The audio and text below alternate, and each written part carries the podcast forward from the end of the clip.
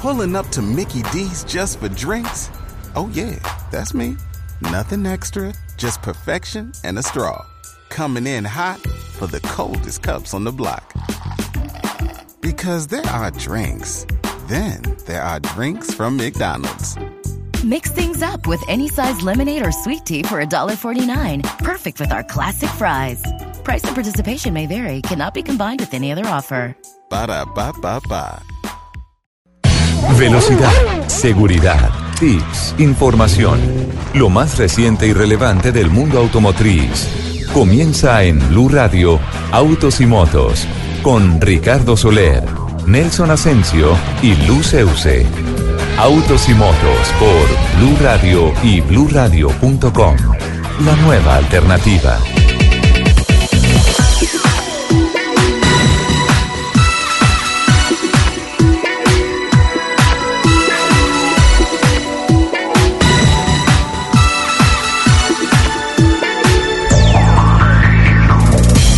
Once de la mañana, 13 minutos. ¿Qué tal amigos? Muy buenos días.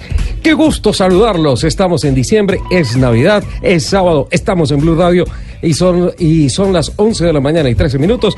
Eso significa que a partir de este momento arrancan las dos horas dedicadas a la industria del automóvil, las motos, la velocidad sobre ruedas, deportes a motor, infraestructura, seguridad vial, todo lo que tiene que ver con esta apasionante industria que se mueve sobre ruedas. En la producción uh, periodística nos acompaña Paola Vega.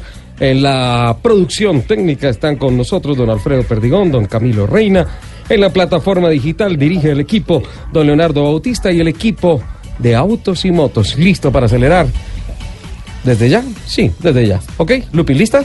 ¿Lista? Sí, ¿querés acelerar? Ok, hola. Lupi, ¿cómo estás? Buenos días, bienvenida. Hola, ¿qué tal? Muy buenos días. Qué dicha estar aquí con ustedes. Un nuevo sábado ya terminando este año, pero la pasión sigue ahí intacta. Esa pasión que nos corre por las venas y que hace que nos reunamos todos los sábados a las 11 de la mañana aquí en Blue Radio. Les recuerdo nuestro Twitter, arroba Blue Autos y Motos, arroba Ricardo Soler 12, arroba Luz Euse con doble S y como siempre nuestro queridísimo arroba Nelson. Ay, los tambores de Navidad, sí.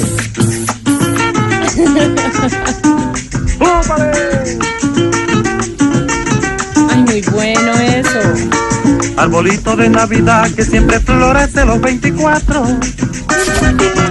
Ya casi hoy estamos a 22. Hola Lupi, un abrazo para ti, un beso enorme. Lo mismo que un abrazo para Ricardo y para todos los oyentes de Blue Radio. Y es un orgullo estar nuevamente, como todos los sábados, aquí frente al micrófono, en Autos y Motos, viviendo en una selva inmensa que se llama Bogotá.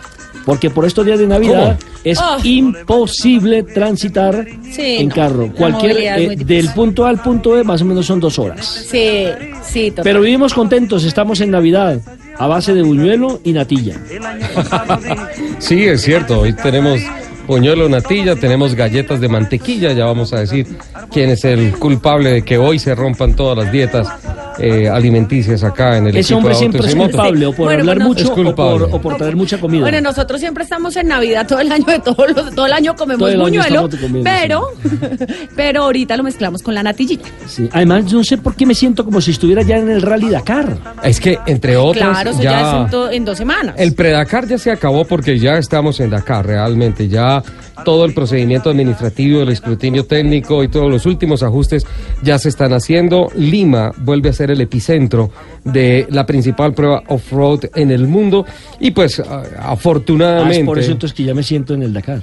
Y tienes toda la razón de sentirte en el Dakar porque, pues afortunadamente, eh, desde que se vino la organización ASO a Latinoamérica, a Sudamérica en particular, se abrieron las puertas para que hubiese mayor participación de Pero quedé con bronca.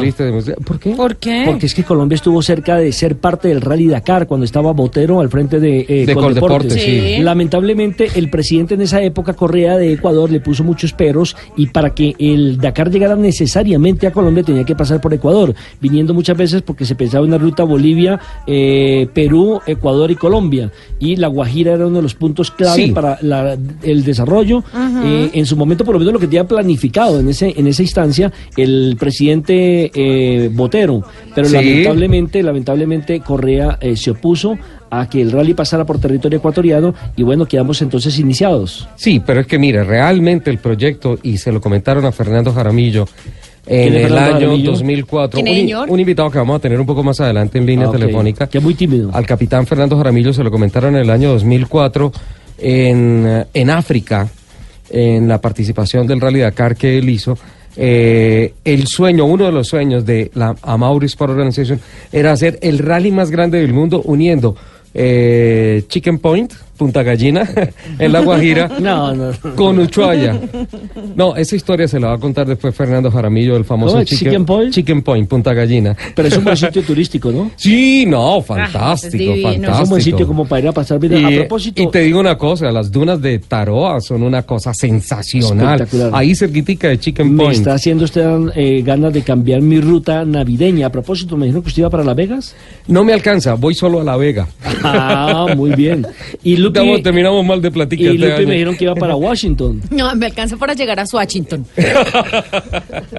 ¿Y tú para dónde vas? Yo iba para Nueva York, pero como la situación económica y los vuelos están tan caros, me toca para Nueva York. Neiva, yo- Ah, bueno, estamos, me estamos, gusta, estamos muy internacional nosotros. Me gusta que, que disfrutemos. que Pareció un fantasma ahí a las sí. espaldas mías. Mm, me gusta que, Apareció. que disfrutemos Uh. a Colombia. Bueno, eh, esta semana arranca el operativo más grande de movilidad en carreteras Sí. de todo el año, que empata los dos años, porque la operación Éxodo arranca este fin de semana, eh, no con tanta gente como sí va a haber el fin de semana del 31 de diciembre, del 1 de enero y el Puente de Reyes, que es el primer fin de semana de enero, pero desde ya eh, se articulan tres fines de semana, don Nelson, arrancando este fin de semana, arrancando desde ayer, básicamente, Sí, ya anoche, anoche. anoche con- estaba imposible la salida por Ah, la Boyacá hacia el sur. Exacto, asegurando las vías de interconexión municipal, las vías nacionales, las vías 4G, entonces, haciendo operativos de apoyo con helicópteros, de monitoreo de tránsito, de accidentes también, ambulancias, grúas, las concesionarias trabajando. Y mire que no La- ha comenzado la gran, eh, digamos, la masiva salida de gente. No, todavía no. No ha empezado ni tampoco a entrar, ¿no? Porque ya ahora en Bogotá no es de salida, sino también de entrada porque se ha convertido en un sitio turístico sitio importante. turístico, es un objetivo, y ya hay claro muchos sí. accidentes en la vía hacia Ibagué. Por ejemplo, esta semana, lamentablemente, el exsecretario de gobierno del departamento del Tolima, de la ciudad de Ibagué, iba con su familia, se le estalló una llanta, se fue al abismo y lamentablemente murió la suegra y murió la hija. Ay, Entonces ya continuó hospitalizado en Fusagasugá. Pero para no ir más allá y entrar así rápidamente en materia, en Colombia Ajá. mueren al año más personas por accidentes de tránsito que si se cayeran tres jets con pasajeros. Es cierto. Mire la comparación que lo estoy haciendo. Es cierto. Y un solo jet que se caiga es una super noticia. Exactamente, mire, el- del 1 de diciembre de 2017 al 8 de enero del 2018 se registraron 861 muertos en Colombia. Ojo con la cifra, Una cifra muy alta. 861. El 1 de enero es cuando más muertes hay. ¿Cómo te parece? ¿Primero de enero? Sí, el 47% son motociclistas.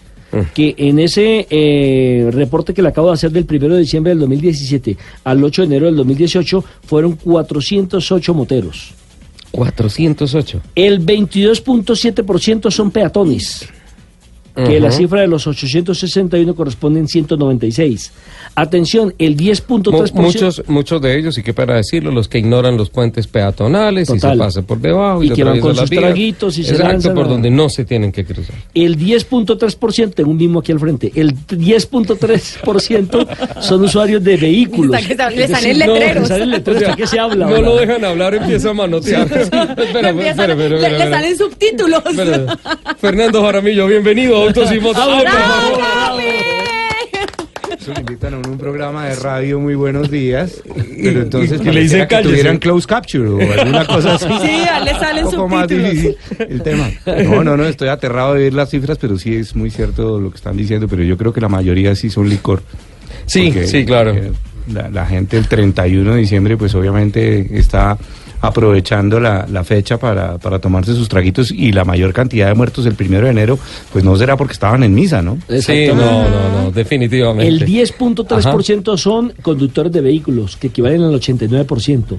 Y atención que 42 ciclistas de esa cifra de 861 murieron el primero de enero, de, repito, del año 2018. No, tremendo. Es decir que al primero de enero son 38 personas las que más o menos mueren, el primero de enero. El 24 de diciembre mueren aproximadamente 36 personas y el 25 de diciembre 34. Es decir, reitero que el primero de enero es la fecha donde más personas en Colombia mueren producto de incidentes que tienen que ver con el tráfico. Dentro de todo el operativo difícil. se articula el Ministerio de Transporte, la Agencia Nacional de Seguridad Vial, con todas esas campañas de prevención. Hombre, es la fiesta de Navidad, es la fiesta del fin de año. Yo le tengo un mensaje no para los borrachitos que se montan a, a- a manejar el carro y todo, porque ya yo creo que ya estamos cansados de decirle a los borrachitos no lo hagan. Y son personas que, la verdad, yo no entiendo por qué se endurecen las normas, se, se tienen unos ejemplos tan tristes, tan dolorosos de accidentes, de pérdidas ¿Sabe de vidas y todo Porque eso, son y débiles. siguen haciendo y todo. Porque Sí, son personas débiles. Pero hoy mi que no son capaces de renunciar a una copa.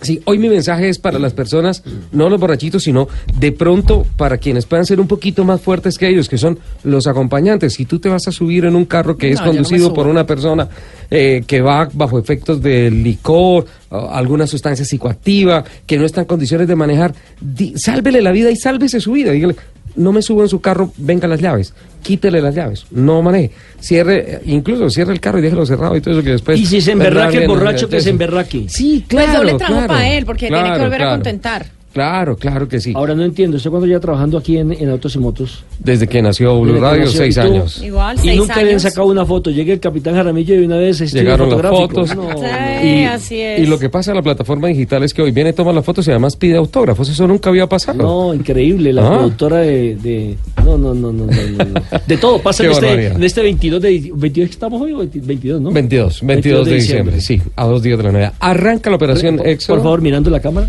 Arranca, arranca la operación Éxodo es para la plataforma digital que se está haciendo producción periodística y digital y, y gráfica acá. Aquí hacemos eh, radio con televisión incluida. Sí, claro, claro. El paquete es completo con Blue Radio. Eh, mm, arranca la operación Éxodo y nuestro llamado a la conciencia. Ni siquiera traigo preparadas leyes, ni multas, ni nada. Es conciencia, es un tema Sí, de vida, es. un tema de asunto, de, de, de simple lógica. Navidad, Año Nuevo es para estar felices, no para terminar en una clínica, para terminar en gusta, una morgue. me gusta el comercial que anda rodando por ahí en televisión, no sé si es del. Ministerio de Comunicación, de Transporte, precisamente que dice, ¿dónde va a elegir usted pasar la Navidad? Ah, sí, sí, sí, sí. y sí, resulta sí. que aparece eh, el tipo en el hospital y la familia, un 24, un 31, Sí. muy triste. Y esa decisión la tomas tú, Nelson. Nadie la toma No, por- no, la yo no, todos los colombianos. Por eso. Eso es una sí, decisión, es una de decisión conciencia. individual. Y es lo que siempre hemos dicho a lo largo de, de todas estas seis navidades que hemos podido compartir juntos. Y es que es conciencia individual, es una época para estar en familia. Sí. Muchas familias van en sus carros tranquilos, van los papás con sus hijitos, con, no sé, eh, la suegra, las tías, como sea. Y hay alguien eh, que le dio por manejar borracho Sí. y dañó esa familia, dañó la Navidad de esa familia y se dañó también su propia vida. Su vida, no la Navidad, se dañó toda la vida. Uy, mire lo que me acaba de llegar precisamente. Señor. Falleció el exrector Héctor Villagra Sarmiento en un accidente de tránsito en Honda, En La Honda. Dorada. Mm, caramba. El exdirector de la Universidad del Tolima, Héctor Villarraga Sarmiento, iba en un vehículo tipo camioneta, se salió, dice aquí, de la carretera y lamentablemente sufrió un accidente que le ha quitado la vida y eso precisamente estábamos hablando. Qué tristeza. O sea, una estadística más, qué triste decirlo, pero es una, una estadística más que esperamos todos a punta de eh, sentido común logremos disminuir. María Mercedes García hoy nos visita ¿Cómo? la famosa Mechitas del staff del TC2000 Colombia. Yo pensé que eso era un mito y es realidad. Vino a visitarnos porque necesitamos un apoyo de rescate grandísimo. Fernando Jaramillo trajo cajitas de galletas de mantequilla imposibles de abrir. No, yo ya las abrí. ¿Sí? Sí, ya. Sí, lo que pasa es que no le quiere dar a nadie. Lo que pasa, lo que pasa es que Es una caja, es una caja contra niños. Pues nadie pudo. Hola Mechitas, bienvenida. Richie, buenos días, ¿cómo están? Saludos a todos, ¿cómo va todo? Y ¿Cómo te parece? habla. Sí, no, esta mujer es Porque fantástica. solamente la veo eh, dando órdenes allá con, con, eh, señas y toda esa vaina. Eh, ¿Qué te parecieron las instalaciones de Blue Radio? Muy bonitas, no las conocía. Es, es bastante interesante ver el detrás de lo que uno ya está al otro lado escuchando en la emisora, pero bien, muy bien. En tu vida profesional, tú trabajas con la gobernación de Cundinamarca. Sí, yo trabajo con la Secretaría de Ambiente con la Gobernación de O sea, que Cundinamarca. era una chica de ambiente. Soy una chica de ambiente Total. total, de principio a fin. Eh, eh, en los ratos libres formas parte del staff del TC2000 Colombia a través de la división de Del eh, equipo de rescate. Estoy con el TC2000 ya hace, desde el 2006. Perdón, esas palabras. Esa palabra estamos no, en Pucha, un horario- dijo, Por favor, estamos al aire. Sí. Desde ¡Muy el 2006. Puede ser muy santanderiano y todo aquí con el Fue director, puerca, pero- mano. Joda, tan arrecha que no me acuerdo. Sí, desde ¿Cuántos el- años, Mechitas? Desde el 2006 estoy con el campeonato. En el equipo de 2006. rescate. 12 años. Y todavía no has podido rescatar a Lupi, ¿no? Siguió la perdición. No me ha tenido que No, rescatar. No, no he tenido la primera vez que ir por ella. Porque es que soy Le demasiado quiero hacer una pregunta muy seria, muy Señor. Emma, la estuve pensando, la estuve preparando desde anoche. Me imagino. ¿Es cierto que en el TC2000 el señor Ricardo Soler le paga a los pilotos para que no se hagan daño, para poder demostrar Para poder que decir que van cero accidentes. cero accidentes? Certifícalo. No, eh, no, eso no es así. Es un trabajo que hemos hecho de la mano con el director. Los pilotos han puesto muchísimo de su parte. Y yo hablaba en algún momento con Ricardo que la conciencia de seguridad en el campeonato ha aumentado muchísimo, mucho. Ya pasamos de llegar a un accidente en donde el piloto se sale del vehículo a eh, que el mismo piloto diga, espera que llegue el equipo de rescate y yo me dejo atender. Nelson. Es un gran avance que hemos tenido. Por esa respuesta, Mechas acaba de ser promovida a la dirección general del campeonato. O sea, mejoraron los sueldos. Sí, claro. Además, de, además de, aló, no, no, eh, no, no escuché ese comentario. Además de todo, creo que es, creo que es la mejor hincha de Santa Fe, ¿no? No, por Dios. No, no, no, no, no. De millitos, de millitos. Hincha de millitos. Hincha de- Algo malo tenía Aquí que se le respetan todos los Tú, gustos. tú, tú. Sistema Buzón de correo. Y antes de irnos a nuestros compromisos Correo comerciales, como estamos en temporada cariana, preda, no, predacano, ya, Ya, Dacariano. Dacariano. Nuestro campeón, don Cristian Cajicá, está con ¡Eh! nosotros. Bienvenido, Cris. Bien, muchísimas gracias. Me da gusto ver a todo el equipo otra vez completo y tener a Fernando también, que hace parte del equipo. Usted ya parece parte, pero del equipo de nosotros, porque aquí mantiene en la cabina de Blue a toda No, hora. eso es, eso, es, eso, es, esto es milagro de cada año, de cada tutaina tuturumaina. Pero es que toca. Tiene que cambiar de jefe de prensa. Bueno, saludamos también a Nicolás Robledo en la ciudad de Medellín, otro de los pilotos que va a estar en cuatro y moto precisamente del Dakar. Hola, Nicolás, ¿cómo está? Hola a todos y muchas gracias por tenernos en cuenta. Ahí estamos ya integrados. Hola todos. Nicolás, qué gusto saludarte. Don Fer y Cajicá, un placer oírlos y Nico. qué bueno tenerlos aquí. No, muy bueno que estés aquí con el programa con nosotros, Nicolás, me, acompañándonos. me- me extraña que no identifique usted ese tono del capitán. Usted que me habló esta semana que el capitán era su padrino, su papá en los cuatrimotos y no le reconoció la voz. No, no, claro que sí, estábamos aquí pendientes de ellos y la verdad es un honor estar compartiendo programa con ellos. Bueno, Nicolás, otro Dakar más, ¿no? Sí, vamos por el tercero, vamos a ver, siguiéndole la, los pasos a Cajicá, que pues realmente fue quien me mostró este camino y bueno, aquí vamos. Yo sigo en categoría 4x4 y él en Ajá. 4x2, pero siempre, siempre compañeros y pendientes de todo. Su moto y las marcas que lo respaldan, Nicolás. Yo corro con un Canan Renegade 850, que es Ujú. preparado en Argentina, y pues mis grandes patrocinadores son ADT, Biker eh, y el Grupo Logístico. Creo que con, con esa cuatrimoto fue que ganó el campeonato en Argentina, porque muchos eh, desconocen que es campeón argentino. Ese título no es cualquier cosa, por favor. Sí. Nico, cuéntanos un poco más sobre ese título que acabas de ganar este año, de lo cual pues todos los colombianos que conocemos de tu trayectoria y, y de lo que has hecho nos sentimos supremamente orgullosos de que de, de- de- de un colombiano figurando de esa manera a nivel internacional. En la tierra de los Patronelli, ¿ah? En la tierra de los Patronelli, así es. Sí, pues la verdad pues ha sido un trabajo de mucho tiempo con mis patrocinadores poder llegar a, a ser campeón argentino en la categoría 4x4. Este año se logró. Pues eh, mi jefe de equipo era el campeón hace ocho años y pues es primera vez que un colombiano logra este título, entonces estamos muy contentos y la idea es poderlo defender el próximo año. Nicolás, Fernando Jaramillo trajo galletas navideñas con mantequilla. ¿Te llegó la cajita ya a Medellín? Aquí no ha llegado, aquí No. estamos sin galletas. Está espero engalletado con el Yo se las entrego a, a Soler acá en Blue Radio y él yo no sé Ay, qué hace. verá Y se Lupi las se las pasa a Lupi y Lupi ni siquiera las abre porque no las quiere compartir. No. Esperaron a que yo me viniera de Bogotá para poder llevar galletas. Es- Vamos a arreglar este problema. Necesitamos internamente un par de minuticos. Para comenzar hay que decir que el rally se va a realizar del 6 de enero al 17 de enero. Se va a llamar Rally 100% Perú.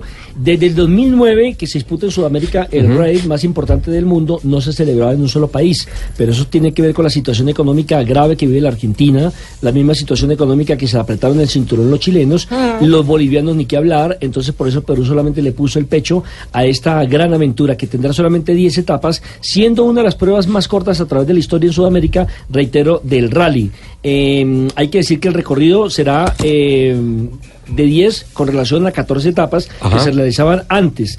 Por el momento hay 138 pilotos inscritos, serán 5.000 kilómetros, pero el 70% será en recorrido de arena, es decir, 3.000 kilómetros. Y van a participar Nicolás Robledo en una cuatrimoto, los Mauricio Salazar, o Mauricio Salazar al cuadrado, sí. en camioneta, eh, Pacheco Giordano, que es un colombiano que vive en Chile y va a estar en el equipo de asistencia de nuestro invitado, el señor Cristian Cajica, que nos acompaña aquí. Ese más o menos el palmarés de los colombianos que nos van a estar representando Ven, y, en el Dakar. pero- y también va el equipo Chevrolet, va con la camioneta. Eh, sí, Pero va es que es más- eh, pero es más como región andina, más, no es solo Sí, Colombia. él ¿no es cierto? más andino porque él viene de Ecuador y como que esa, la planta de Ecuador de Chevrolet como que lo respalda, pero Colombia también. Hay participación sí. también de Colombia ahí, ¿no? Pero O es sea, es General equipo Motors. colombo-ecuatoriano. Realmente es General Motors de donde viene el presupuesto y de Dana, por ejemplo, el de Dana Spicer, que también es patrocinador de, de Guayasamín, del, de ese Dakar Team, eh, viene el, pa- el patrocinio viene directamente de Estados Unidos.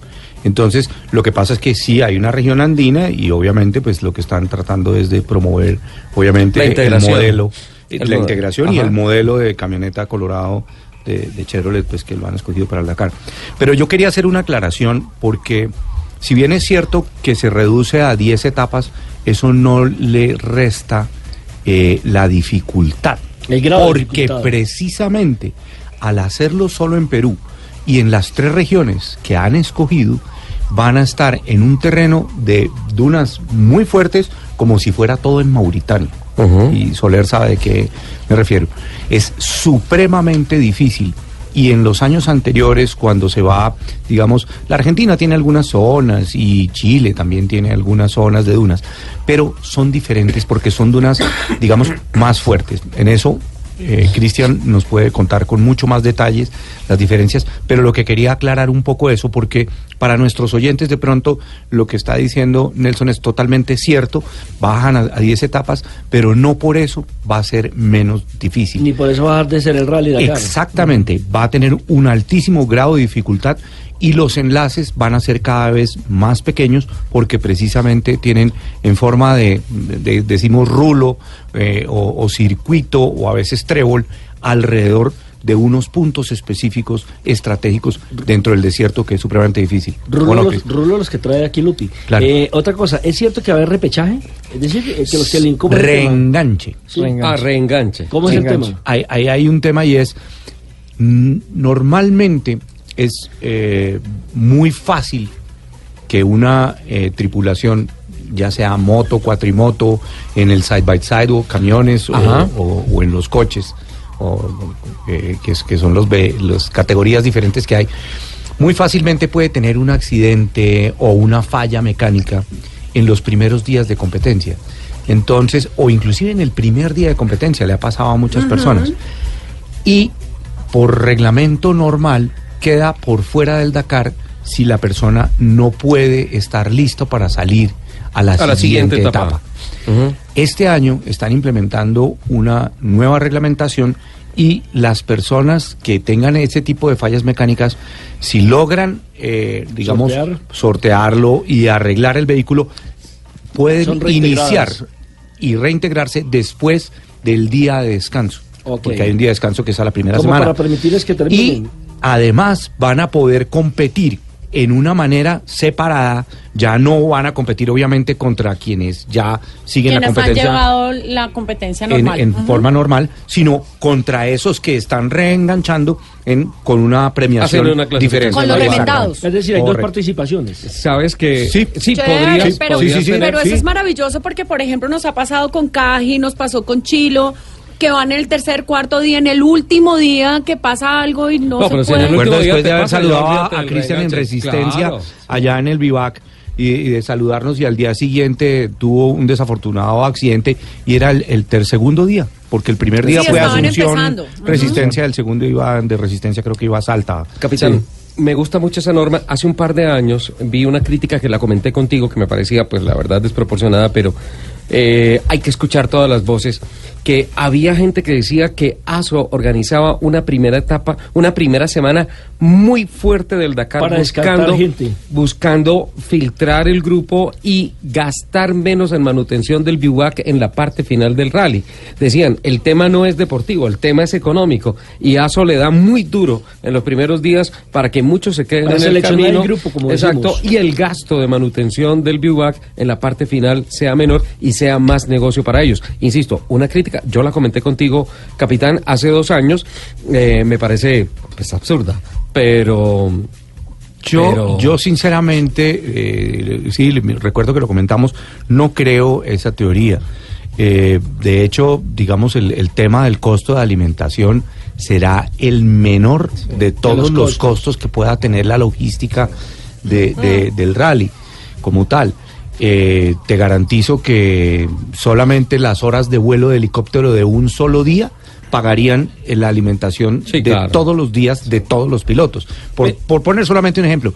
Pero además eso depende también porque hay ocasiones en que, por ejemplo, el rally saliendo de Lima y yendo hacia la Casa de la Moneda es muy difícil, eh, como ya ocurrió en el año 2013 y saliendo de en el 2012 fue al revés, terminó en Lima y, y las últimas etapas fueron las más difíciles.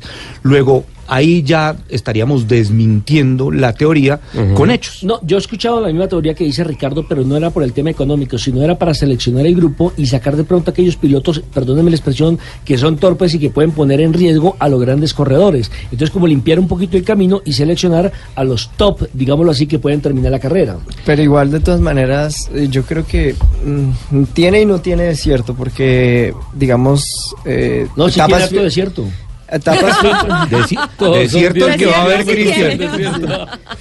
eh, realmente decidir cuál es la etapa filtro, porque allá lo llaman es etapa filtro, ¿sí? Dentro de los pilotos se habla mucho de eso, que se llama la etapa filtro, y Ajá. es donde dicen que filtran a los pilotos. Realmente llegar a esa etapa de filtro es, es mítica, porque uno dice, eh, me acuerdo mucho porque hubo un argentino que me decía, hoy fue la etapa filtro. Y al otro día dice, hoy fue la etapa filtro. Y así fue días, todo el... o sea, que Todos, filtro. todos los días. Exacto, entonces yo creo que siempre es tan duro y siempre es tan difícil y todos los días es tan difícil que realmente Sí. poner como en juego de decir es que hoy sí los vamos a filtrar, es que hoy es muy O complicado. sea que llegan difícil. filtrados, limpios Claro. y desinfectados. Y, y yo, creo que, yo creo que cada piloto se pone su propio filtro de acuerdo a sus condiciones y su claro. capacidad para conducir. Le quería preguntar a Nicolás Robledo cómo se ha preparado para este evento, porque ha hecho grandes pruebas aquí en Colombia y eso lo hablábamos esta semana con él cuando vino para una entrevista en televisión y hablábamos de que uno de los organizadores, quien mejor lo conociera, el, el capitán Jaramillo, pero casi que lo ha ganado todo Nicolás Robledo este año aquí en Colombia. Sí, le ha ido muy bien a Nico. Pues la verdad sí, eh, nos ha ido bien. Eh, este año Ricardo de Villavicencio nos ganó, pero, pero tuvimos muy buena suerte aquí en Colombia y realmente lo que te decía, la escuela de nosotros ha sido el, el rally de Fernando Jaramillo y por eso lo queremos seguir apoyando. Yo volví después de dos años y realmente me sentí muy bien, muy contento, muy tranquilo. Y, y queremos darle fuerza, queremos que el próximo año sea, sea y se vuelva otra vez el, el rally que era y, el, y esa gran calidad que tiene y volverlo a llenar de pilotos porque es una escuela que Cajicá lo puede decir y yo lo puedo también decir para todos ha sido demasiado bueno y nos ha marcado el camino para poder llegar al Dakar y estar representando a Colombia. Nicolás, Nicolás, perdón, Nelson, te digo una cosa. eh, Siga, director. Muchas gracias. Hace dos años logramos, eh, tú sabes que yo voy de la mano con Fernando Jaramillo en, en muchísimas, muchísimas cosas. Y cuando no vamos de la mano, vamos abrazados. De la mano, de la mano. Y abrazados. Y hace dos años logramos eh, que Andrés Murcia, de Digital, de Blue Radio y Caracol, eh, Gran periodista y gran dijera- piloto. Sí, dijera, listo, venga, nos interesa el tema. Y Héroes del Orinoco, que es un evento promovido por el capitán Fernando Jaramillo y la Fundación Roda Libre por Colombia, eh, largó desde acá, desde las instalaciones de Blue Radio. Y más allá de eso, hablando con Murcia eh, después de los eventos, me ha dicho que eh, sí, importante para Héroes del Orinoco la vinculación de Blue Radio, de, de la plataforma digital, pero que los contenidos que salen son una locura. Hicimos una transmisión un 20 de julio a las 5 de la mañana, era un miércoles o jueves, algo así, un día entre un semana, jueves, sí. un jueves, y tuvimos 67 mil personas viendo un Facebook Live de la partida de Héroes del Orinoco acá desde Blue Radio. Yo creo que eh, lo que tú dices, Nicolás, todos debemos eh, asumirlo, hay que apoyar la modalidad, hay que apoyar este tipo de competencias, hay que apoyar a Fernando Jaramillo y nosotros acá lo hacemos con toda la convicción y con el mayor corazón del mundo. Creo Muchas que eso es lo más importante. Muchas gracias y realmente es dejar de ser invisibles. Yo siempre he dicho que somos un deporte invisible, pero con las uñas lo vamos logrando y con la ayuda de todos los medios enseñándole a la gente que es que no vamos a pasear sino a dejar el nombre de Colombia muy en alto. Eso es Nicolás. muy cierto, Nicolás, y especialmente eh, yo quiero destacar, por ejemplo, personas como Cristian Cajicá, como Nicolás Robledo, como Ricardo Amaya, que también ha, estado participando y le ha ido muy bien y es un excelente, ojalá pueda hacer el Dakar porque él es magnífico, quedó cuarto este año en el Ruta 40. Con personas como ustedes que están enseñándoles, que yo los he visto a ustedes eh, es- en, en la mitad de una carrera, eh, parando a ayudar a otro per- participante, a un novato que sencillamente o se enredó con un alambre o se cayó o se le pinchó una rueda y no tiene ni idea qué hacer, cualquier cosa. Y esa es la lección, pues que obviamente nosotros somos, digamos, el kinder, la escuelita, la academia, No, pero ustedes son los instructores los que tienen realmente eh, esa capacidad de poder ayudarle y lo hacen de una manera desinteresada, eh, con cariño, con, eh, con Apasionados. pasi- apasionados por el deporte, de verdad. Muchas gracias por, por todo el apoyo. No, y, y ninguna escuelita. O sea, realmente yo puedo decirlo con, con certeza que los rallies de Fernando no son cosa fácil. Decir, comparándolo Fernando con no es una rueda, una rueda eh, suelta. suelta, totalmente suelta por todo el país que nos hace Rueda, llegar a rueda muchos libre, sitios. que uno diga rueda libre, no. pero, pero yo puedo decir, y Nico, y todos los que corremos el, el rally, sabemos que igual las etapas de acá de Colombia son igual y hasta a veces más duras que las que corremos en un Dakar. ¿no? A- Héroes del Orinoco es una Tremendo, etapa ¿eh? maratón. Sí, Eso es una cosa de locos. Eh, Nico, ¿y tu equipo cómo está conformado para, para este Dakar? Bueno, yo siempre he corrido con un equipo argentino, que es el equipo de Daniel Mazuco, gran campeón en 4x4, pues en el Dakar y en Argentina. Eh, mi moto está en Argentina, sale ahorita el martes, ya sale para, para Perú, y todo mi equipo es argentino. Eh, un- una, una pregunta, ¿qué número de rally va a ser este el que va a correr? Tercero. Tercero. Eh, gracias, don Ricardo. Eh, segunda pregunta, Pensé don Nicolás Robledo. Eh, cuéntenle a todos los oyentes, ¿usted cómo fue el tema? ¿Por qué terminó usted montando en cuatrimoto? Bueno, realmente fue casualidades de la vida. Alguna ¿Qué vez pasó? alguien me pagó una plata con un 450 ¿Ah, sí? y con eso empecé a correr los rallies de Fernando de paseo, hasta que una vez en el valle, eh, no se me olvida, un amigo me dijo, corramos por primera vez y con la sorpresa que quedé segundo en ese rally del valle, con un aguacero impresionante que no se me olvida. Entonces, pues dije, no, voy a seguir corriendo, seguí corriendo los rallies de Fernando. Ya todos mis amigos ya eran mayores de edad, muy grandes, ya todos se quitaron, ninguno más volvió a correr porque ya no les gustó. Y aquí seguimos, una vez terminé una carrera por allá en, no me acuerdo dónde, con Cajicá, por la noche, y estábamos hablando y me dijo, no, voy a correr desafío Inca. Le dije, hágale, yo quiero, yo quiero buscar el camino y quiero seguir, y, y Cajicá me mostró el camino, fuimos a Perú juntos. Terminé Desafío Inca en el 2014, si no estoy mal, y Recuerdo cuando muy llegué a correr el Desafío Excelente. Inca, Llegué y puse un sticker en mi, en mi oficina donde decía Dakar y al lado le puse 2016 y el que lo entendía entraba a mi oficina me preguntaba y me decían pues estás loco, vos nunca en Colombia has hecho nada. Eh, pero le dije voy a llegar y pues lo logramos. De hecho, cuando fui a la feria a, a pedir la licencia aquí en Colombia a decir que es que iba a correr el Dakar porque había clasificado, no me creyeron y me tocó correr por Bogotá. Cajica me ayudó para poder correr por Bogotá y, y bueno, ya las cosas se han ido por su camino y hemos tenido pues grandes patrocinadores que nos han ayudado a poder seguir cumpliendo sueños. Genial, para terminar, Nicolás, eh, Nelson, en 10 segundos. Lo peor que le puede pasar a uno es meterse a la categoría turismo de Fernando.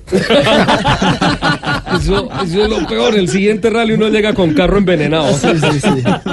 Total. Sí, Eso, eso sí. Yo, yo, yo le digo, estoy preparando esa, esa afirmación y me mira con cara de Pregúntale pícaro. a Murcia, pregúntale a Murcia. Eso, uno se mete a turismo y no se salva, termina como Nicolás Bueno, pero le Robert. quiero decir una cosa, que hoy tenemos aquí en Blue Radio a dos experimentados pilotos que van a ser embajadores del deporte colombiano Sí. a partir del día 6 de enero, que hay que apoyarlos, que hay que masificarlos y que hay que seguir desarrollando esta actividad que de pronto usted se da cuenta que poco sale en los medios de comunicación. ¿Sí me entiende? Porque eh, de pronto no son eh, mm, deportes masivos como el fútbol, como el ciclismo, etcétera, etcétera, pero que son muy vistosos, que son eh, un deporte para valientes. Sí, realmente yo creo que los que estamos allá somos superhumanos, la verdad.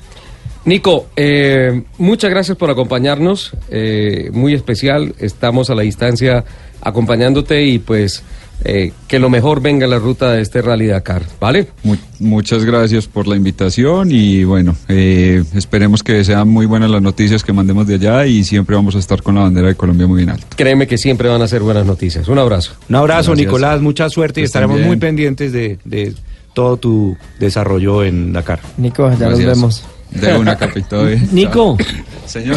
bacana su cuatrimoto, ¿eh? Nos vamos con el servicio informativo de Colombia y el mundo con voces y sonidos y ya venimos con la segunda hora de Autos y Motos.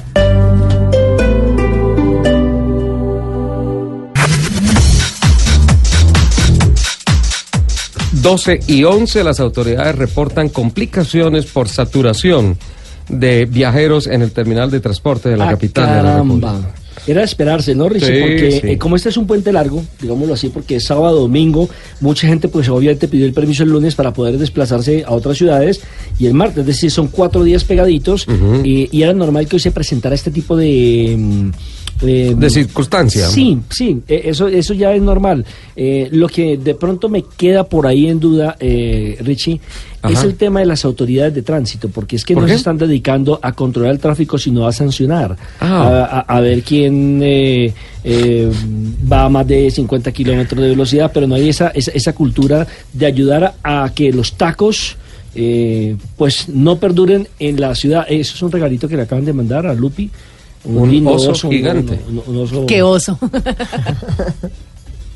Pues lo, lo único cierto es que también hay que generar un poquito de conciencia en los conductores que tienen que tener esa paciencia porque no es fácil eh, transportarse por estos días y que el exceso de velocidad seguirá y sigue siendo uno de los principales problemas en las vías de nuestro querido país. Tenemos que poner un aviso que diga el exceso de velocidad es perjudicial para la salud. ¿Y es verdad? ¿Y es verdad, Lupi? Sí, claro, claro que sí. Ahora, no se olviden de llevar elementos. Mira, yo hablaba con la señora, ya le digo el nombre porque lo tengo por acá, la señora Hilda Gómez, que es la directora de la Agencia de Seguridad Vial. Agencia que Nacional, estuvo esta sí. semana aquí en el canal Caracol y que prometió que va a estar con nosotros en los próximos días aquí en Autos y Motos. Y hablamos de un tema como, por ejemplo, eh, que para muchos parece bobo, pero hay que llevar una linterna. Eso lo exige, No, lo es- está dentro del equipo carretera, claro. Pero hay una cosa más importante que la gente de pronto no se ha percatado. Ajá. Tiene uno, o debería, pues para no ponerlo como, como una cosa eh, obligatoria, pero debería uno tener un chaleco reflectivo. Le voy a explicar por qué. Sí. Y ojalá que sea de color verde. Porque es el que más ¿Por se qué? ve a la distancia. ¿Ah, sí? Pero ese, ese chaleco tiene uno que llevarlo no atrás, donde llevan los repuestos, la caja de repuestos, sino adelante de la guantera. Para que cuando usted se vare y baje a colocar los triángulos, se ponga el. el Ya vaya identificado. Ya identificado Ajá. y no que de pronto lo atropelle un carro porque usted apenas está abriendo el, el vehículo, ¿no? El auto. Y, y estaba hablando con ella, por ejemplo, del hecho de eh, que uno tiene que llevar un condón. ¿Para qué es el ¿Cómo? condón? Por si, pero por si en algún accidente hay alguien con sangre, con... para poder hacer eh, los eh, torniquetes. Sí. Los torniquetes. Ah, para hacer. Y un guante quirúrgico no. un guante no es quirúrgico como por- mejor, por ¿no? el tema. Bueno, también puede funcionar. También puede funcionar. Sí, uno con un y una toalla higiénica. Sí, Una para to- una emergencia. No, lo que pasa es que el condón tiene doble función. Y una. ca- Y una, y, y una Por la temporada de sembrina, la la celebración, Nelson, claro. termine rápido ese comentario. y también deben llevar una toalla higiénica. ¿Para qué la toalla higiénica? Precisamente cuando usted tiene una herida, eh, drena mucho más fácil. Ajá. Son, son cosas. Mire, mire, por ejemplo, lo que le traje aquí este gráfico, que me valdría la pena colocarlo en nuestro Twitter, Sí. y es la visibilidad en el tráfico. Eh, para el tema de los eh, ciclistas. La mayoría de los ciclistas, primero, no están respetando las vías porque eh, al lado está la ciclorruta y se bajan a la carretera. Primer error. Segundo, no tienen identificación. Tercero, no tienen un casco. Cuarto, van escuchando música con los audífonos, por lo tanto no escuchan sí. el pito ni Sí, los llamados de seguridad. no de Entonces, nada. por ejemplo, aquí han hecho un estudio, Richie, que tiene que ver con los colores. Si un ciclista va vestido de color negro, es invisible para el conductor. En Y la si noche, llueve, claro. claro, no, no, incluso si llueve durante el día es muy difícil que pueda verlo a 10 metros o a Ujú. 5 metros. Si va vestido de azul, el conductor lo puede identificar a 17 metros. Ajá. Si va vestido de rojo, Lupi, ¿a cuánto podría identificarlo usted como conductora? Mucho más. A 20 algo, por ahí 25, 26. A 24 metros, según los 24. estudios. Casi, Estuvo casi. cerca. Ujú. Si usted vaya amarillo, Ricardo, ¿a cuánto más o menos podría identificarlo? Deberían ser unos 32, 33 metros. 37 metros. 37. Si va de blanco, capitán, ¿a lo cuánto puede usted ver un eh, ciclista? Si va de blanco, ¿a cuántos Pues, metros? calculemos que puede estar cerquita a los 40. 55. Señor Cajicá, si el señor va vestido de verde reflectivo, ¿a cuánto? Pues si de blanco tienes eso, yo creo por ahí que 60 y algo. 70. 130 metros. 130 metros. Lo que volvemos a decir que el color verde fosforescente o fluorescente, como lo quieran llamar, es mucho más fácil de identificar para uno como conductor. Por eso los agentes de tránsito están vestidos de verde. Haga esa analogía. Eh, Ah, y yo creo claro. que por eso hay unos toques muy especiales de verde reflectivo en el nuevo casco de Cristian Cajica. Y hay un momento muy importante para los deportistas y es eh, así como cuando se entrega la bandera del país, cuando a un ralista, un motociclista, se le entrega su casco, que es su máxima garantía, el máximo garante de seguridad. Que es, entre otras cosas, Ricardo, escúcheme que le hago un paréntesis ahí. casco. Este casco es la campaña que está realizando en este momento la directora de la Agencia de Seguridad Vial en Colombia. El tema del casco, que no sea un casco barato. Sí. No, es no sí cuánto es- cuesta el casco, no cuánto cuesta la cabeza. ¿Cuánto cuesta ¿no? la Exacto. cabeza? Sí, claro. Realmente no es ni siquiera el costo porque a veces uno consigue cascos con todas las certificaciones a unos precios que uno dice vale la pena tener un casco. O sea, no puede encontrar un casco con certificaciones de OT por 300 mil pesos. Yo no creo que la cabeza de uno valga 300 mil No, pesos. no, no, no, no.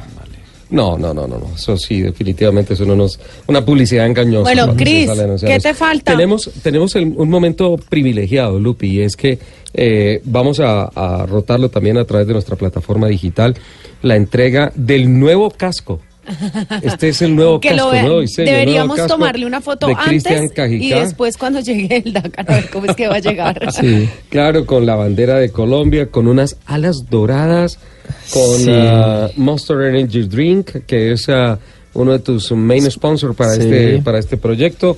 Un casco muy bonito, Lindo. quijada cerrada, la bandera de Colombia en la quijada, encima de uno de los ductos de refrigeración. Wow, Los está logos del Dakar. espectacular. Y los logos, el beduino, ¿no? Ajá. Ahí Pero está. además es Ah, como, lo- eh, es como en los logos del Dakar es como en, ¿cómo se llama eso? Como holográfico, como Sí, es un diseño Es un diseño especial, un amigo mío que está aquí sentado al lago. ahorita tenemos ¿Sí? que hablar del diseño del Sí, casco porque está muy sí, bueno. sí. ¿Ese dio la- diseño es? Es, lo hizo Hola, él y... hola, Juan. Eh, Ronald, mi nombre es Ronald. ¿Dijiste Juan? No, yo no dije. Ronald. Ronald Arismendi. Hola Juan Ronald Arismendi, ¿cómo estás? Sí, ¿Qué el, casco, el casco lo escogimos con Cristian eh, y nada, yo le hice unas recomendaciones. La idea de la bandera de Colombia que resaltara que se fue, se viera viva, ondeante, Sí. eh, Divina. que no fuera plana. Los logos del Dakar es en holograma, estilo holograma, para que no le quite tanta eh, como tanta po- eh, como Atención. atención a los a los patrocinios, pero igual en el sol se van a ver muy, van a resaltar muy bonitos. No, ¿Esto es aerografía? Sí, Esa es bonito. aerografía, sí, señor. bonito. Ah, bien Eh, bonito. usted, por ejemplo, no podría diseñarle un casco a Ricardo Rego. Que ¿Por con esa qué? cabeza tan grande es difícil. Pero este sí le quedó pero- justo a la ya- murales. Ricardo Pero ahorita no, no, se puede defender, todo. pero ya me imagino cuando Borrego se pueda defender, cómo irá No, tiene que defenderse porque la impresión que A yo tengo, ripostar. La impresión que yo tengo es que Orrego ya tiene el casco incorporado. Espérense que Orrego se pueda defender. Sí, sí, sí, sí, sí. Borro el comentario. Es, es un nuevo diseño, fondo negro. sí. Ujú, Y ah, resalta mucho definitivamente el colorido de Monster y el colorido de, de- de la bandera. Era y algo que obviamente con el sol, con el sol el beduino también va a resaltar increíblemente, ¿no? Sí, sí, sí. Era algo que queríamos, algo especial. Nunca habíamos trabajado en esto, en, el- en, el- en la bandera, en el casco.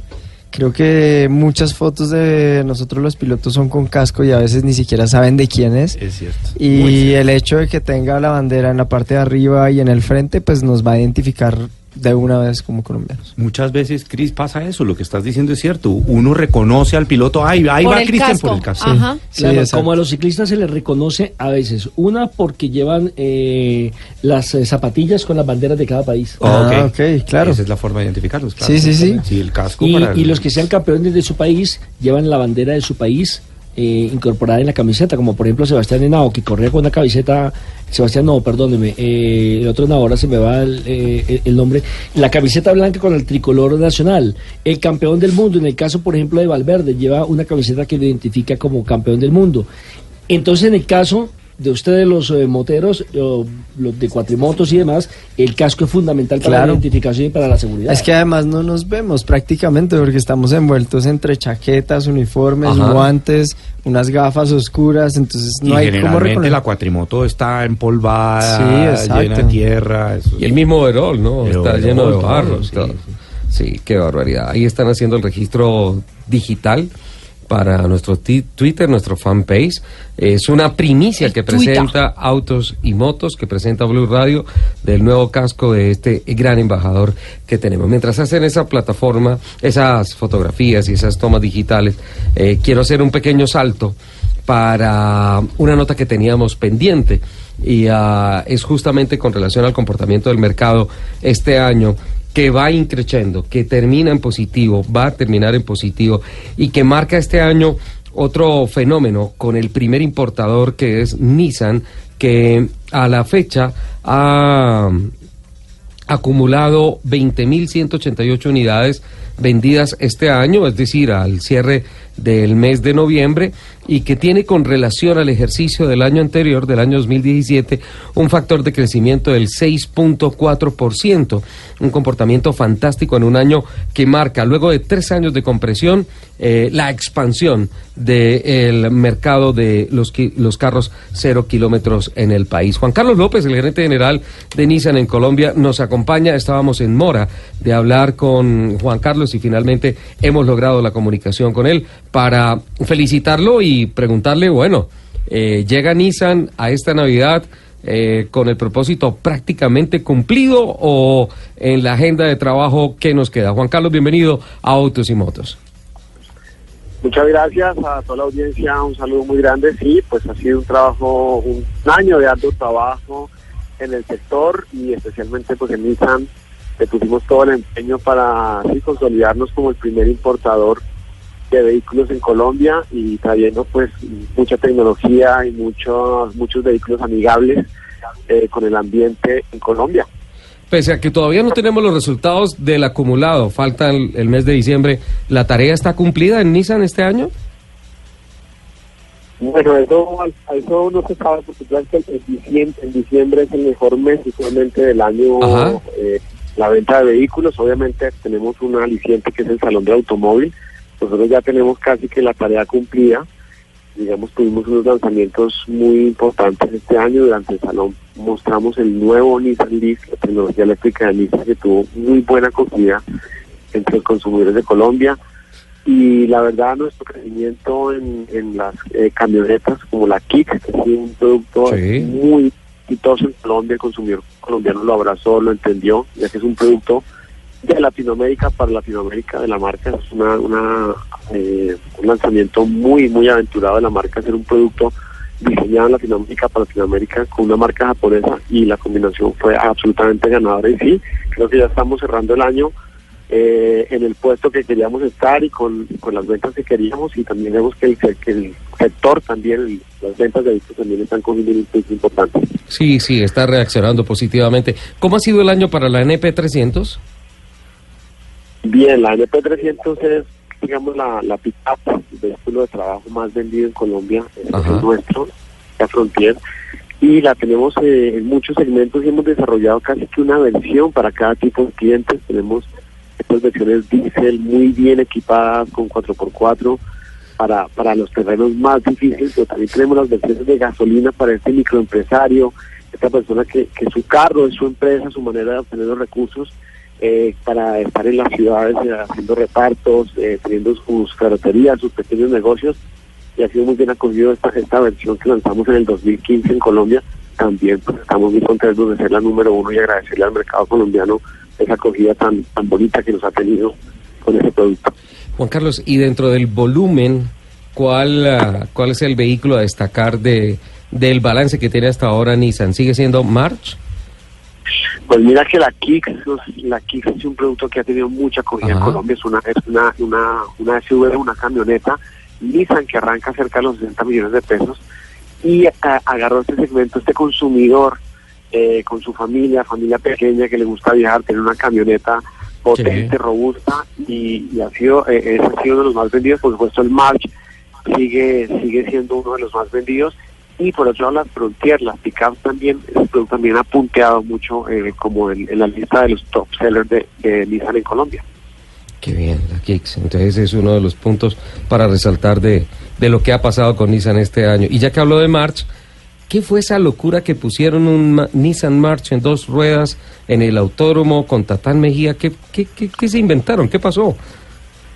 Bueno, yo espero que, que ustedes y la audiencia conozcan un poco Tatán Mejía y su tempera- temperamento un poco, un poco, que le falta un tornillo a ese señor. Él, él corrió con nosotros eh, la Copa March hace, hace unas temporadas. Eh, recuerdo que su que él arrancó diciendo, no, yo vengo de moto, yo soy un duro.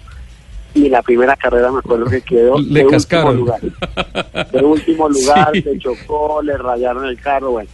Entonces ahí se dio cuenta que los carros y las motos tienen sus diferencias, sus riesgos y también la adrenalina también es diferente. Y bueno, como de esa época él nos venía diciendo a la marca así, oye, eh, como habla él, ¿no? Eh, oye, déjame poner un eh, March en dos ruedas que yo quiero hacer. Mira, mira, parcero. Sí, sí, parcero, déjame poner un March en dos ruedas, sí, porque a él le gusta mucho hacer este tipo de retos con carros, con motos, con estilos, todo. Entonces, pues obviamente yo muy responsablemente decía que, que- que por nada del mundo le iba a hacer esa, ese tema. Y un día me cogió a ropa en el Salón del Automóvil, ahorita que nos visitó en el Salón del Automóvil con sus eh, cámaras y sus eh, de cam video YouTube y todo, a, a decirle, bueno, Nissan, ahora sí se va a dejar, eh, aquí delante de todos le pregunto, ¿se va a dejar eh, poner un march en dos ruedas? Y yo le dije, bueno, sí, y tú me ayudas con que yo tenga eh, más, así como tú tienes, yo también quiero tener muchos eh, seguidores en YouTube, etcétera, como marca.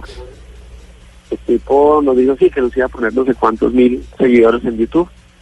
Y eh, bueno, yo me relajé, yo dije, pues eso, hablaremos en un mes con Tatán o el otro año.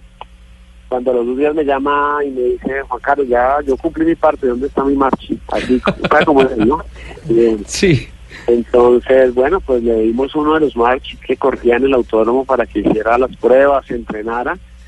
Y efectivamente eh, el 15, el 15 de diciembre, el, vez 13 de diciembre, logró este reto, estuvo todo el día entrenando eh, eh, eh, con un march y finalmente lo logramos, pues ahí nos hizo un poco sa- salir el corazón, pero este señor andó 300 metros, and- and- anduvo 300 metros por, por la pista del, del autódromo en dos ruedas y no se volteó ni nada y todo salió perfecto y eso quedó en video, por ahí están en, en las redes sociales. Sí, Y claro. bueno, fue un logro para nosotros como marca, nunca habíamos hecho eso en Colombia. teníamos referencias en, en, en Europa, un Ayuk que hizo todo, un auto- todo el autódromo en, en dos ruedas, pero pues en Colombia nunca hemos visto esto en un vehículo la marca, pues estamos muy contentos y, y bueno, fue muy, muy, muy emocionante y mucha adrenalina con el tema. Qué bueno, genial. Bonito cerrar el año así, ¿no? Con una locura de estas. Sí, la verdad nos asustó bastante Tarzán, pero no, se portó perfecto el carro, eh, no, no pasó nada, nunca se volteó el carro, no, increíble, de verdad que fue muy emocionante y muy bonito. Les recomiendo que vean ese video en el canal de, de Tarzán o en el canal de Nissan, ahí están esos videos increíbles. Fueron como 200 metros, ¿no? En dos ruedas. Sí, sí, casi llegó a los 300 metros Wow. en, en la recta del autódromo, sí, fue bastante. Qué bueno, qué bueno, genial. Pues Juan Carlos, muchísimas gracias por eh, atender esta llamada, esta entrevista y pues nada, felicitaciones. Otro año muy positivo para la marca en el país. No, Ricardo, a ti muchas gracias. Nos alegra que estés otra vez al aire con toda la fuerza y salimos a toda la audiencia. Muchísimas gracias. Juan Carlos López, gerente general de Nissan. Estábamos en mora de hablar con, con el que es hasta ahora consolidado el tercer mejor dealer en carros cero kilómetros en el país, pero además líder en cuanto a las marcas importadoras. 12.30, tenemos un compromiso comercial y ya venimos a la última media hora para meternos de lleno totalmente en el cierre y toda la información del Rally Dakar 2019. Primer evento a motor que es ya en 10 días.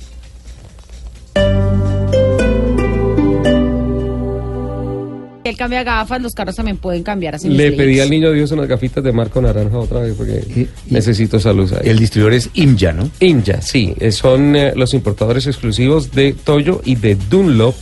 Y eh, presentaron a la organización un paquete muy interesante de unos precios absolutamente atractivos y fáciles para que los pilotos pudieran contar con las llantas eh, semi-slicks, es la llanta de más eh, grande prestación que ha tenido en los 15 años de historia la categoría y ya se ha hecho oficial por parte de Inja el comunicado en donde se dice que son a partir de el primero de enero de 2019 la llanta oficial. Y para las categorías de formación están la TM1 que es la llanta radial que de igual manera es una llanta fantástica eh, que va para TC Junior clase A y clase B. Bueno, hay algo, hay no algo muy interesante. también datado, dateado, Nelson. Hay algo muy interesante de Sí. este cambio a semislicks y es que también le van a poner algo de picante a- al, al TC, al- a la categoría grande, y es que en eh, tengo entendido que esta llanta sirve para eh, pista seca o ligeramente mojada, Mojada, sí. pero si llega a llover muy duro,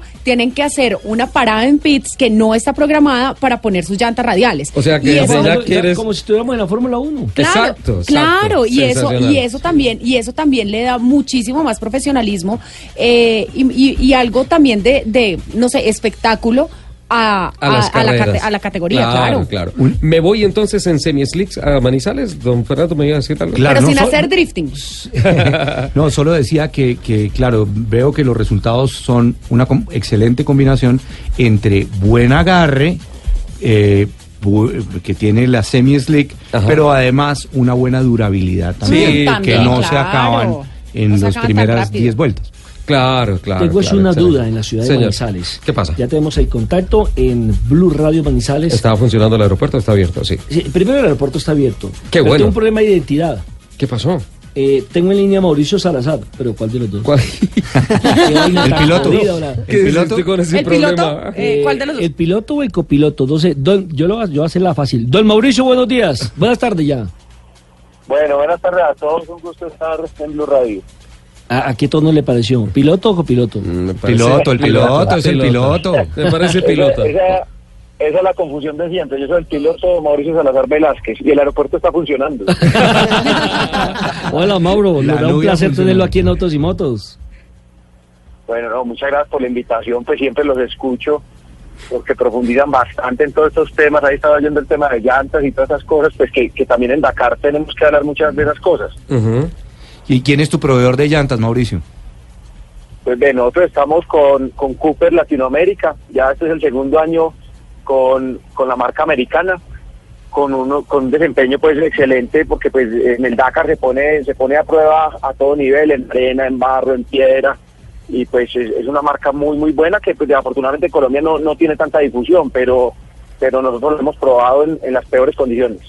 No, excelente. Bueno, y esas van a ir calzadas. Cuéntanos un poco de en qué vehículo vas a participar con el número 365. Ah, ya en tienes el número. ¿verdad? Sí. Sí, eh, ya pues, ese número para nosotros es muy bueno porque pues ha sido 365 días de trabajo con las marcas, de preparación con la camioneta, preparación física.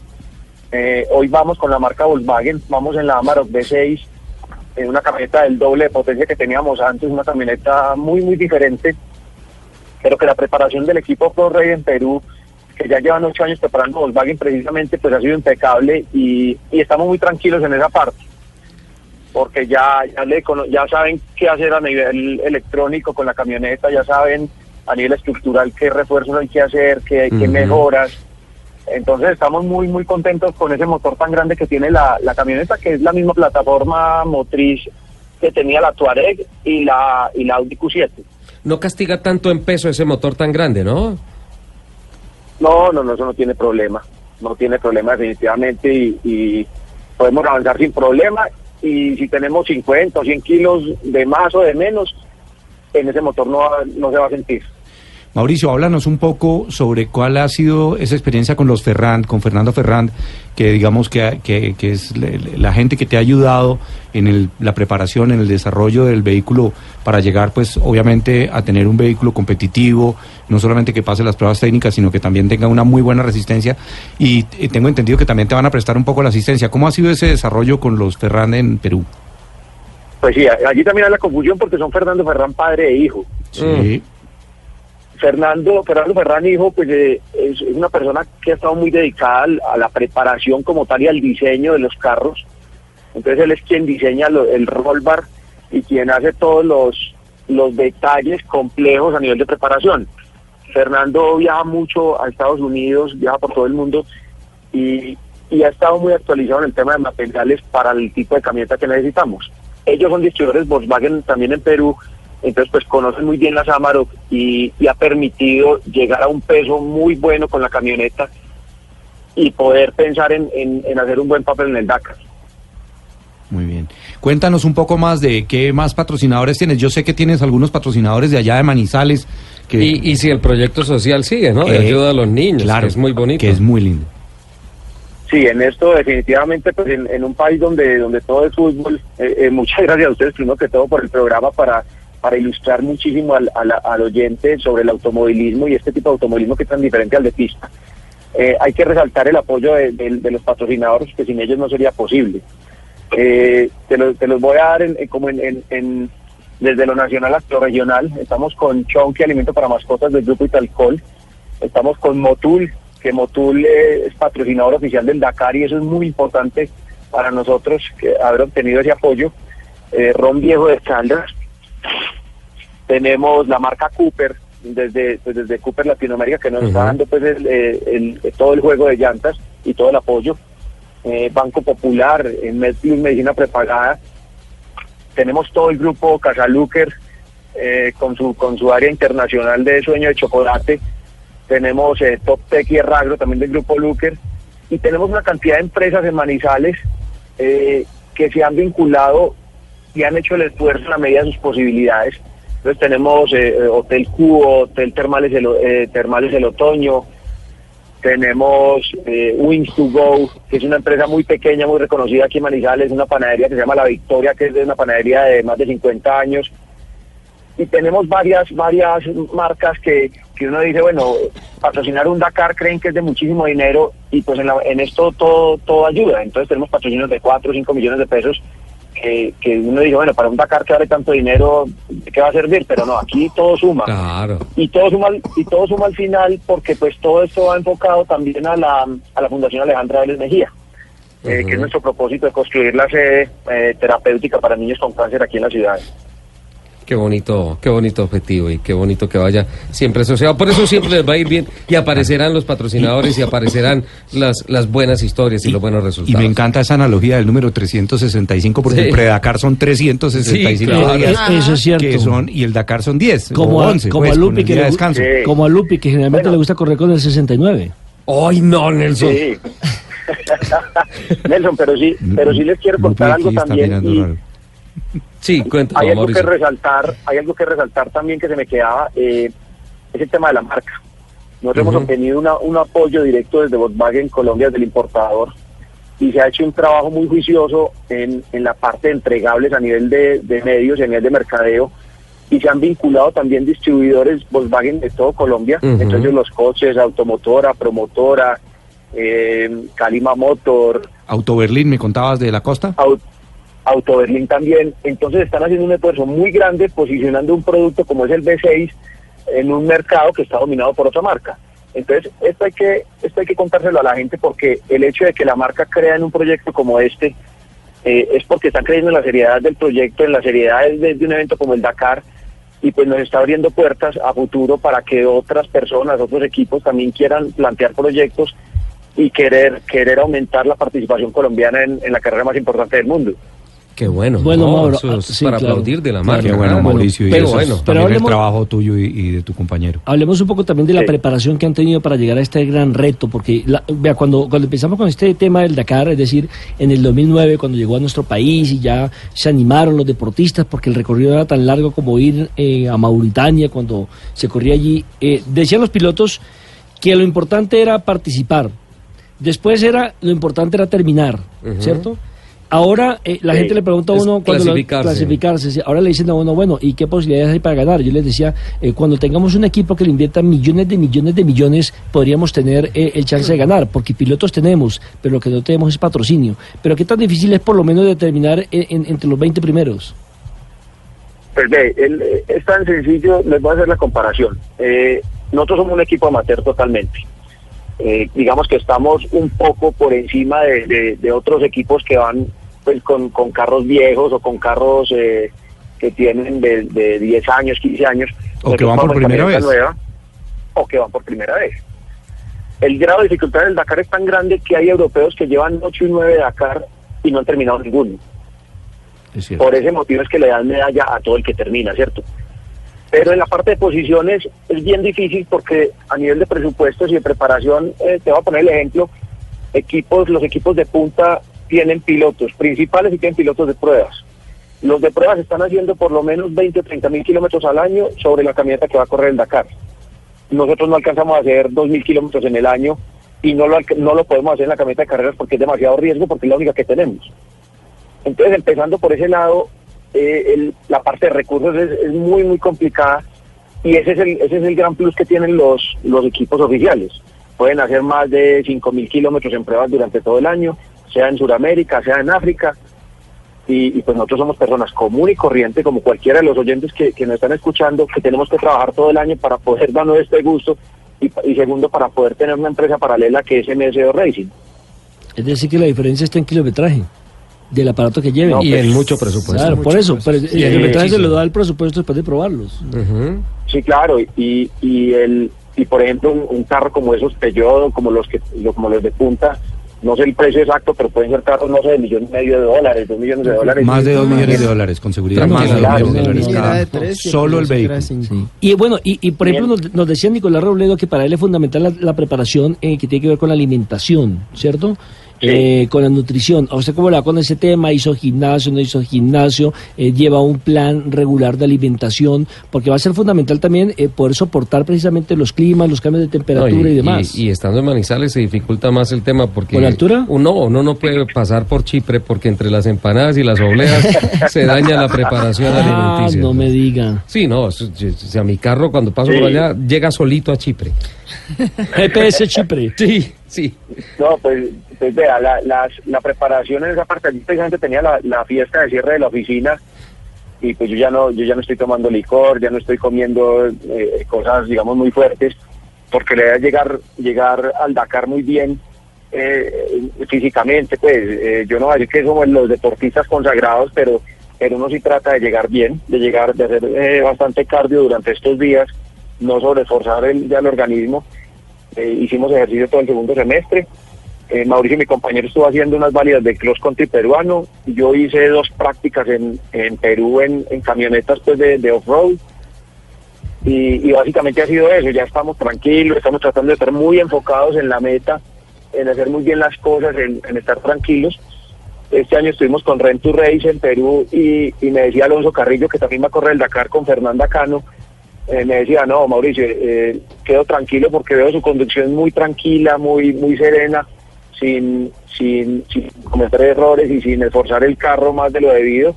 Entonces, pues estamos muy tranquilos ya para, para estar en la salida el 6 de enero. Pues Mauricio, mucho éxito, eh, nuestra energía positiva para que usted haga un buen rally, para que termine el rally. Mucho éxito a nombre de Blue Radio, de mis compañeros, de todos quienes estamos Claro en esta mesa, sí. porque vuelvo y lo repito, usted es un embajador del deporte colombiano y esperamos que, eh, si Dios quiere, pues pueda terminar sin ningún tipo de Novedad. Novedad, correcto. Perfecto. La mayor de las suertes, Mauricio, y estamos seguros que estamos bien representados contigo, con tu equipo, y sabemos que le vas a poner todo el empeño para, para llegar a la meta, que es, digamos, como lo más importante. Sí, mil gracias a, a Blue Radio, a todos ustedes. Esperamos de regreso poder estar nuevamente contándoles cosas muy buenas. Vamos con, con 300 niños de la Fundación Alejandra Vélez y, y con todo un país detrás, entonces pues es muchísima responsabilidad y todo el corazón pues para ustedes. eh, feliz Navidad y feliz año para todos los oyentes. Muchísimas gracias. Mauricio Salazar, entonces confirmado dentro del Rally Dakar 2019. Buen proyecto.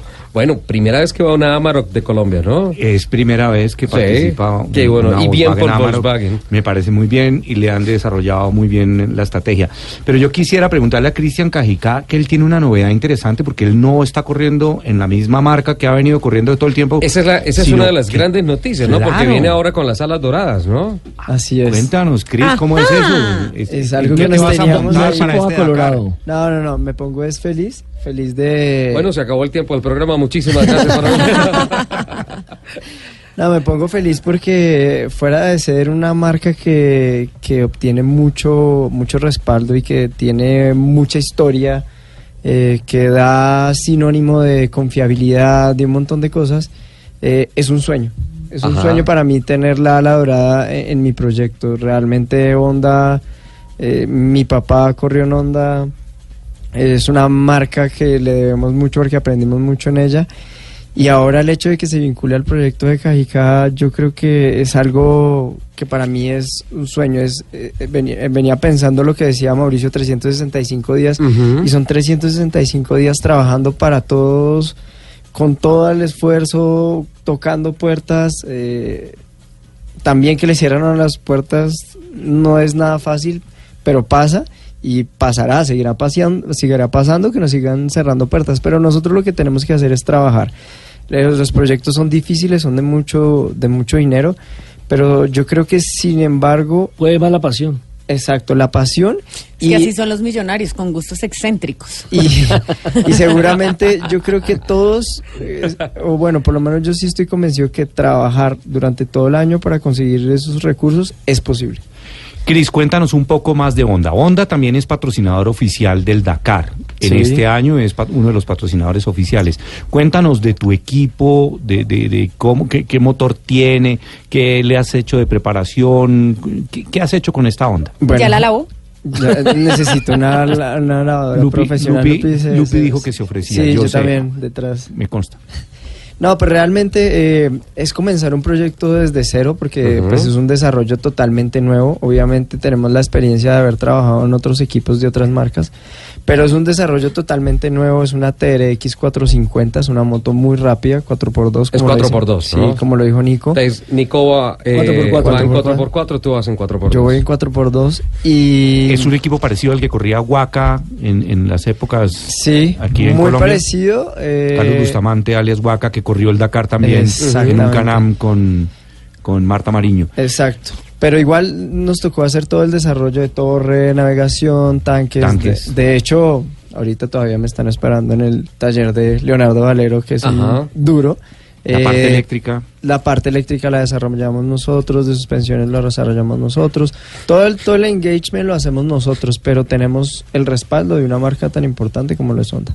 Eh, Genial. Eh, la autonomía también ya le pusieron los tanques extras y todo. Todos ya, ya le pusimos. eh, es, es difícil porque es un desarrollo completamente nuevo y fue maratónico porque pues la negociación se dio prácticamente al final eh, del año y mientras que me entregaban la moto, mientras que empezamos el desarrollo, materiales, pruebe aquí una cosa, entonces por eso Ahí todavía está, estamos en 365 días. eso. Mm, total. este Son es tu completos. Dakar número cinco. número Quinto cinco. Dakar. Sí. ¿Cuál es tu estrategia para este Dakar, Cristian Cajicá? ¿Tienes la mayor, digamos, experiencia a nivel de Colombia eh, haciendo Rally Sí, Dakar y montado sobre una cuatrimoto? ya. ¿Qué estrategia de tienes? oro. Pues, pero yo creo que eh, no es una estrategia de cinco años ni una experiencia de cinco años, es una experiencia de, no sé, desde el 2006 que corro tus rallies, que he aprendido eh, innúmero de cosas. Desde, Eh, desde ahí arrancó la historia Right, ¿no? Total, o sea, es que... Eso eh, fue Eso uno- no, el rally de los 2006. rallies de pero eso arrancó desde 2004 con Si ahorita tengo Orinoco, ¿no es las alas doradas, Fernando le da las alas a uno para creer que puede correr el Dakar, porque es Ah, que uno, estuvo co- bonito. uno corre los rallies y uno, o sea, yo personalmente, ¿A Cristian usted le da Caica, balas? A mí solo me dio un pedazo de carne una vez. y galletas, no sea... Y galletas. No, galletas de No, y hace unas frijoladas. No, pero, pero sin, sin lugar a dudas, Ajá. yo personalmente, cuando yo veía el Dakar en enero y yo corría los rallies acá, para mí era como, Dios mío, yo tengo que llegar allá de alguna manera. Fer le daba a uno las alas, decía, eso se puede, Chris, no sé qué. Y, y cuando, cuando él nos hizo como una conexión con el hijo de Tien Lavi, Benoit, recuerdo Benoit mucho. Sí. Y, y decía, decía Benoit, yo creo que todos pueden, si pudieron los europeos, si han podido los suramericanos, ustedes también van a poder. Y, y yo tenía mucho miedo porque pues no, no era la primera vez que íbamos Lo a... desconocido ante Nada, un reto de esa dimensión. Y, y empezar a desarrollar moto y hacer todo el engagement que, que hemos estado haciendo, al punto de ya tener dos pilotos chilenos en la asistencia, ser un equipo 100% colombiano dentro del Dakar, tener asistencia propia dentro del Dakar, eso yo creo que es un trabajo ¿Qué, qué, inmenso. qué tan fundamental ha sido su padre? Total. ¿Él ya arrancó para Lima? No, no, no. no, pero le falta hace, poquito ya. porque- falta porque poquito. hace- hace un año lo mandó como con un mes de Sí, anticipación, ¿no? si no ha arrancado, está tanqueando el camión. Sí, o sea, que- está tanqueando a Optimus. Yo, yo quiero que Cristian nos cuente un poco, yo sé que, que- que estamos limitados en el tiempo, pero quiero que, que, que Cristian nos cuente su servicio de, de asistencia, porque él ah, obviamente tiene su, su asistencia para sí mismo dentro Pero además ofrece ofrece asistencia. y él está asistiendo a unos competidores que van Sí. en, en moto o en cuatrimoto, no sé. En moto de ruedas, estos De dos dos que vamos a asistir son en moto de ruedas. Ya hemos llevado dos pilotos argentinos a la meta con el equipo, que es algo que no mucha gente lo conoce. Pero en esta ocasión nos, eh, nos contactamos con Pacheco Giordano, que es un colombiano que vive en Chile, y con el Pato Cabrera, y van a ir en el equipo de Cristian Caicá. Yo creo que es algo de mucho trabajo que me llena de mucho orgullo, pero que también tiene sus recompensas. Cris, se acabaron los 365 días. El, el Dakar ya es una realidad. Ya queda la competición 5 de enero, ¿no? Seis. el 6 Seis, de seis. enero arranca, arranca la competencia. Eh, como siempre, estamos contigo y, y, eh, estamos vibrando a, a la velocidad en que va tu corazón en este rally. Al millón. A millón. Don Nelson, nos Cifra quedan 10 rápida- segundos cifra- para una cifra rápida. Cifra rápidamente, ¿cómo así? Yo tengo 10 segundos y el capitán tiene unas dos horas. Es que él es el micrófono de oro. Entonces, entonces cifra rápidamente, 300 mil uniformados van a controlar la movilidad durante Navidad, Año. Nuevo y el 6 de Reyes. Se espera que se movilicen, que rueden por las carreteras de Colombia 3.588.000 vehículos. Y atención, que hoy estamos a 22 de diciembre y ya se han colocado en estos días 878 comparendos, 22 de ellos por embriaguez.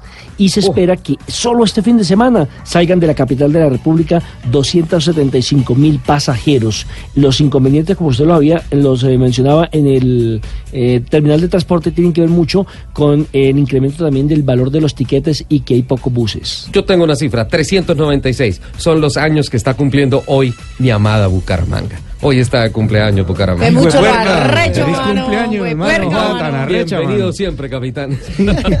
Gracias, Richard. Y le deseo la mejor de las suertes a Cristian Cajicá con su nueva máquina, en el que tenga un maravilloso Dakar. Esperamos que termine y termine en muy buena posición.